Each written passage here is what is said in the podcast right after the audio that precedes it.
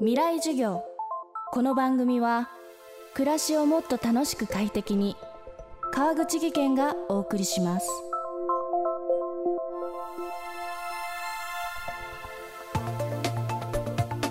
2021年11月作家で僧侶の瀬戸内寂聴さんが亡くなりました。JFN ジャパン FM ネットワークでは2007年からおよそ10年にわたって寂聴さんのラジオエッセイを放送しました。今週はその肉声を再構成してお届けしています。寂聴さんが昭和を代表する文化人や著名人との交流を綴った人気シリーズがエッセイ「紀元曼荼羅」今週はそのラジオ版です。今日は漫画家水木しげるさん。瀬戸内さんと水木さんは共に1922年生まれ。水木さんは戦場で左腕を失いましたが戦後漫画家として人気を集め「ゲゲゲの鬼太郎」はその代表作です。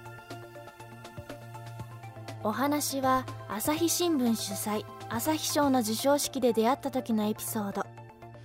未来授業3時間目。テーマは水木しげるさんのこと。水木さんの挨拶ってのがもうもう奇想天外でね。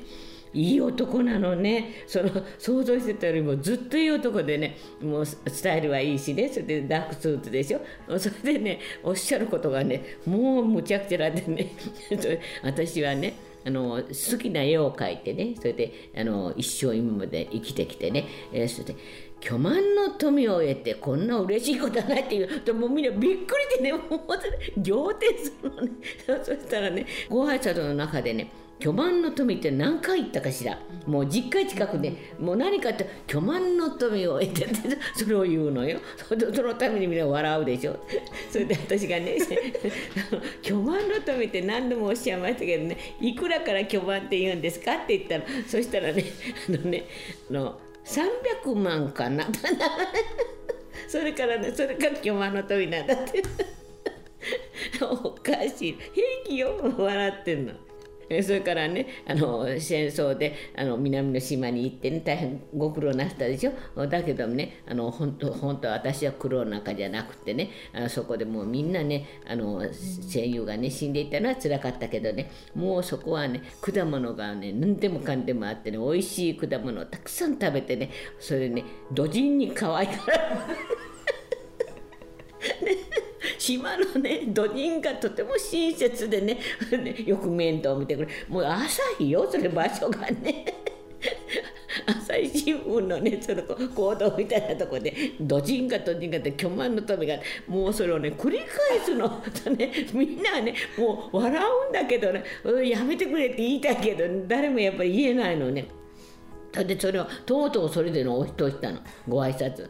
だからね面白い人だなと思ってねあのお書きになる漫画よりね本人が面白いと思ったでも面白い漫画ですよね。それでそれでねそのちょうどねあの奥様がねとても綺麗な奥様なの。その方がねあの本を出されてその「ゲゲゲの女房」っていうのをね出されて面白かった。だからねそれは何が面白いかっていうとねもうむちゃくちゃなのね。それでなぜかねあの美しいんだけれどもね今期が遅れてねあの戦争の時ですからね。だから28までねまだあの結婚してなかったの。で水木さんも帰ってきて職もないしで漫画を書き出したでしょで漫画はその今のの偉くないが売れないでしょ歌唱漫画を書いてねで食いつないでたの。そそれでねあの今みんなが宮吉よって言ってねそれで2人が宮吉でねもうすぐ決まったの。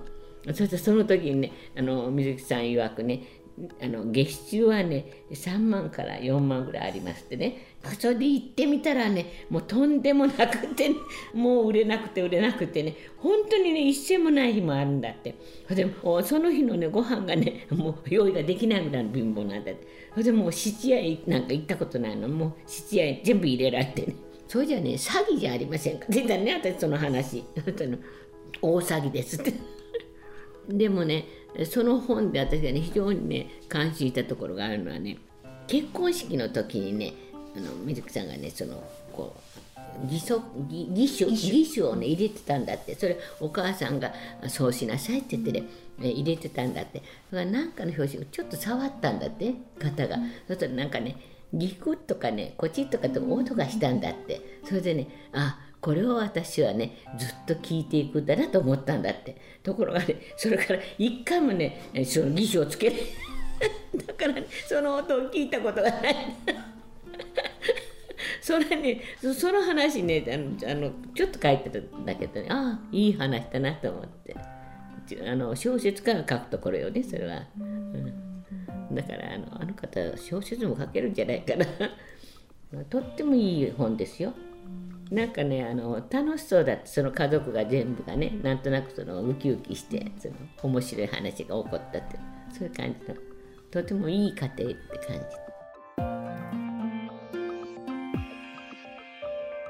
未来授業。今週の講師は作家瀬戸内寂聴さん。今日のテーマは水木しげるさんのことでした。明日も瀬戸内寂聴さんの授業です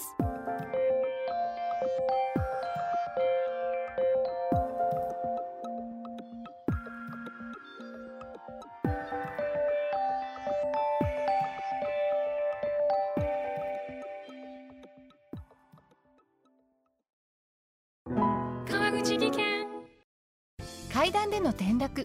大きな怪我につながるので怖いですよね。足元の見分けにくい階段でもコントラストでくっきり。白いスベラーズが登場しました。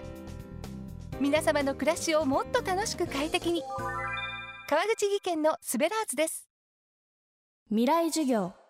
この番組は暮らしをもっと楽しく快適に川口技研がお送りしました。